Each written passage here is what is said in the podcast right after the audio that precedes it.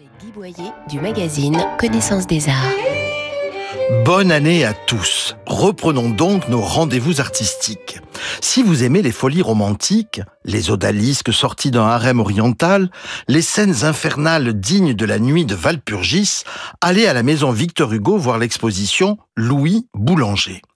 Victor Hugo le surnommait Mon peintre, car Boulanger a illustré nombre d'ouvrages d'Hugo, dont Notre-Dame de Paris, et conçu des costumes pour ses pièces comme les Burgraves et Caligula.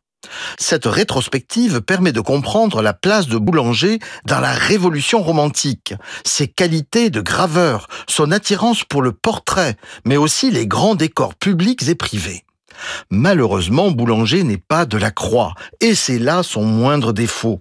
Il ne faut donc pas se souvenir des créations de son illustre contemporain lorsqu'il reprend les mêmes sujets, fougue et audace en moins.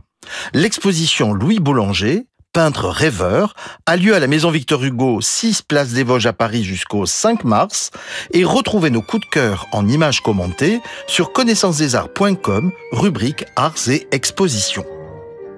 Retrouvez toute l'actualité culturelle dans le magazine Connaissance des Arts, disponible chaque mois chez votre marchand.